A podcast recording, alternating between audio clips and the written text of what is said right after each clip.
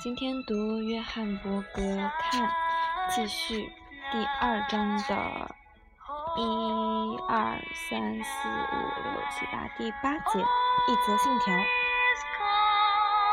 新风格运动的起源是与其同名的杂志为中心发展出来的。这本杂志是一九一七年在荷兰由身兼艺术家、评论家。与画家的杜斯堡所创办的，而这项艺术运动也在一九三一年随着杜斯堡的逝世而告一段落。新风格运动的规模不大也不正式，成员们来来去去。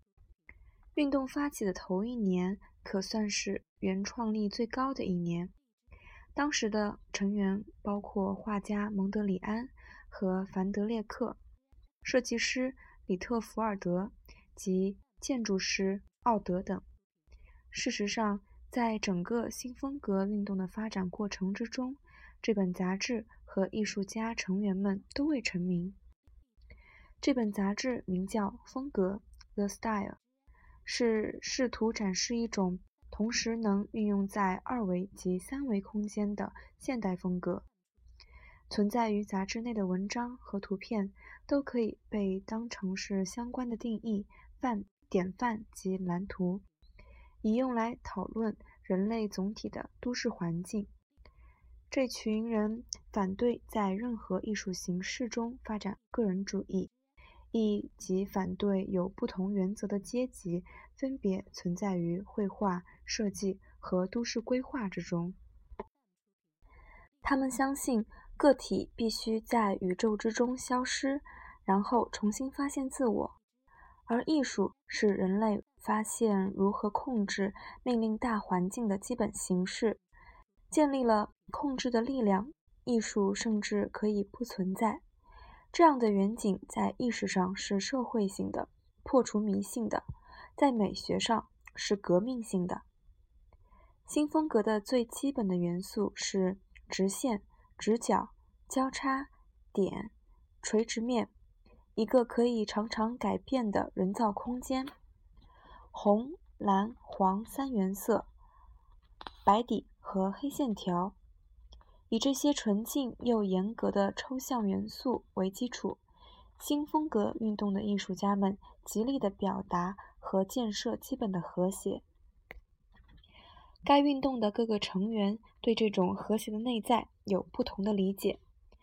对画家蒙德里安来说，它是一种半神秘性的绝对宇宙规律；对里特福尔德或建筑师及公共工程师凡伊斯特瑞而言，是他们完成一件特殊作品时，期望找到形式上的平衡和。发现隐含的社会意义。让我们来看一件典型的作品。这件作品常被历史书当作典范来讨论，是里特福尔德所设计的红蓝椅，一个带把手的木质椅。这张椅子仅由两部分的木头构成，木板构成椅背和椅座，另一个方形的部分是椅脚、椅架和把手。以接点的概念来看，它没有任何接缝。当两个或三个部分相接，会层层交叠，每个突出点都超出交叠的地方。色彩的元素蓝、红或黄，强调安装上的明度和刻意的清晰。你一定意会到，这些配件可以快速的组合，变成一个小桌子、书架。或一个城市的模型，令人想起孩童们用七彩的积木建构起整个世界。然而，这把椅子并不小儿科。这椅子的比例全是用教学方法精密计算出来的结果，隐含的意义更是用逻辑来挑战一连串既有的态度和艺术观念。这张椅子有力地对抗现存的价值。例如，手工制品的美学、所有权所赋予的力量和重量的概念、永恒与不可毁灭性的品质、秘密与神秘的爱好，科技威胁文化的焦虑，对于无名的恐惧，以及特权的神秘与权力等等。他以个人美学的名义对抗传统的价值观念，同时保持着辅以的形式。他主张人在宇宙立足，不再需要上帝或是自然的例证，也不需要阶级或国家的礼仪规范。或是对国家的爱，他只要有精确的垂直及水平坐标，只有在这坐标轴里，他会发现必要的真理，而这个真理跟他的生活风格一致。杜斯堡写道：“自然的目标是人，人的目标是风格。”这张椅子是用手工制作的。站立在那儿，像等待着大量制造的来临。可是，在某些方面，它就像梵高的一幅画一样令人难忘。为何这样的一个朴实无华的家具会，至少暂时的会让我们产生一种强烈的感受呢？一个历史的纪元在一九六零年代早期结束了。在那个时代，想象不同、变形的未来。仍旧是欧洲人及北美人的特权，甚至到后来，未来被想象的很消极，它仍旧是欧洲人的想法。今天，虽然欧洲、呃东欧和西欧与北美洲有着能够改造世界的科技能力，他们却似乎丧失了政治与精神方面的优势，没有带来改变。而今，我们可以不同的角度。来看欧洲早期前卫艺术家的预言，在我们和他们之间的连续性，我们十年前所相信的一个简化的版本，现在被打破了。对我们而言，并不是去辩解或攻击，而是去检验他们、检视他们，让我们开始了解前人和我们都未曾预期。或思考到的世界性改革的另一种可能性。直到一九一四年，本世纪的第一个十年，一些迫不得已或是为想象力驱使而考虑改变作品的人，开始很清楚地感受到世界正史无前例的迅速改变。在艺术领域里，这种承诺与预言的气氛，在立体派那里。发现了其最单纯的表现。凯恩·韦勒，立体派艺术家的好友兼经纪人写道：“我在1907至1914年与我的画家朋友们生活了七年。当时的造型艺术，只有体认到新纪元诞生的人才能了解。在这个新纪元。”所有的人都经历了历史上最剧烈的转变。在左派政治之下，同样的信念表达于对国际主义的基本信仰。当众多的领域进入同样性质改变的时代，而尚未分歧成多种的新名词之前，这是历史鲜有的会诊的时刻。经历了这一历历史时刻的人，很少能够抓住发生事件的全面性意义，但是他们都意识到改变，未来不再是连续性的，而是以超越的方式呈现。一九一四年之前十年出现了这样的时刻，当阿波里奈尔写道：“我无处不在，更确切地说，我开始无处不在。”是我起始在数世纪来临前的这件事时，它不是沉溺在闲逸的幻想之中，而是直觉地回应到具体状况的可能。但是没有人，甚至列宁在当时也没有意识到改革的过程是如何的麻烦且困难重重，更没有人了解即将来临的政治的倒错。会带来多久的影响？也就是指意识形态增加的优势超越了政治。可能那个时期所拥有的观点比今日我们期盼的更为长远准确。但是，观察后来发生的事情，我们仍可见到当时政治较单纯，即使是自然的。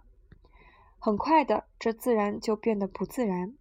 有太多的证据否定了它，如最明显的第一次世界大战的进行和普遍的姑息。十月革命最初看似确认了早期政治清明的形式，但是革命并没有席卷欧洲，而且苏联体制的失败早应为这个形式画下了休止符。反倒是人们以否认经验的代价维持政治的清明，而导致未来政治之意识形态的倒错。一九一七年。蒙德里安宣称，风格派是引用但超越了立体主义逻辑的结果。这在某种程度上是对的。风格派艺术家进化立体主义，并且由此淬炼出一项系统。但是，这种进化发生的当时，现实的悲惨与不纯净远超过1911年立体主义者所能想象的。荷兰在战争中保持中立与信仰科尔文教的国家倾向，显然影响现代派学说之具，但这并不是我所提的观点。重点是立体派艺术家所谓的直觉是真实语言，对现代派艺术家而言，变成一种乌托邦式的梦想。风格派的乌托邦主义。混合了主观的退缩，借无形的统一法则来逃避现实，并且以客观为唯一的独断主张。这两种相反但又互相依存的趋势，可以用下列的叙述来证明：被错称为抽象主义画家的这群画家，并没有对某项主体有所偏好，他们了解画家。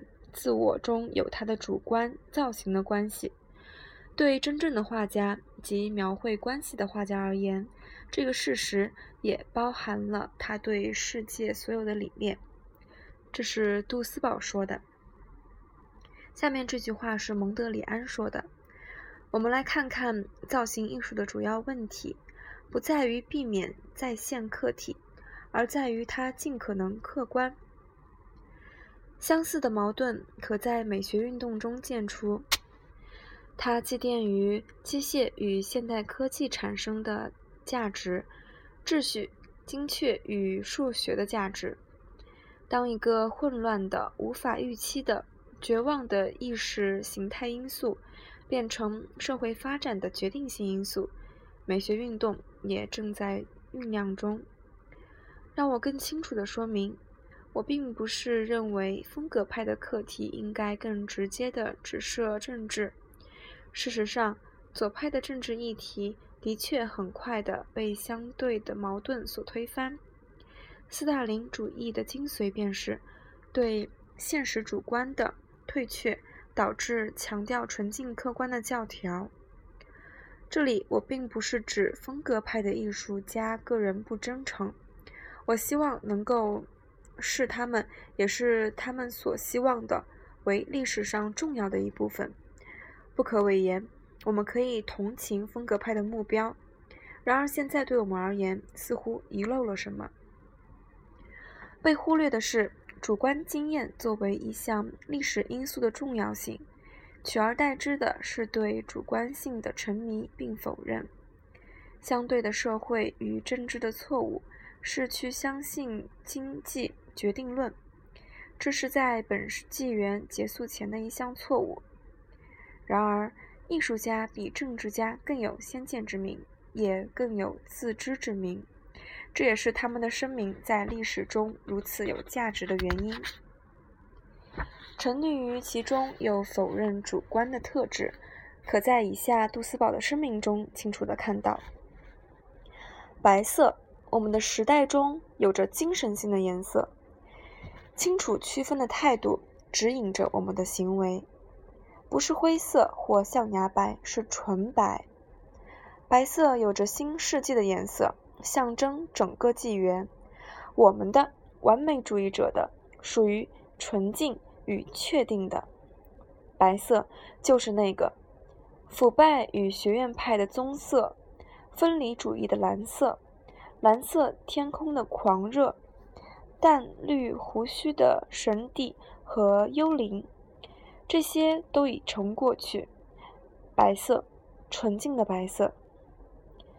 难道里特弗尔德的椅子只是一种想象，让我们感到似曾相识，同时也不由自主的怀疑吗？那张椅子困扰我们，因为它不只是一张椅子，更是一则信条。一九六八年。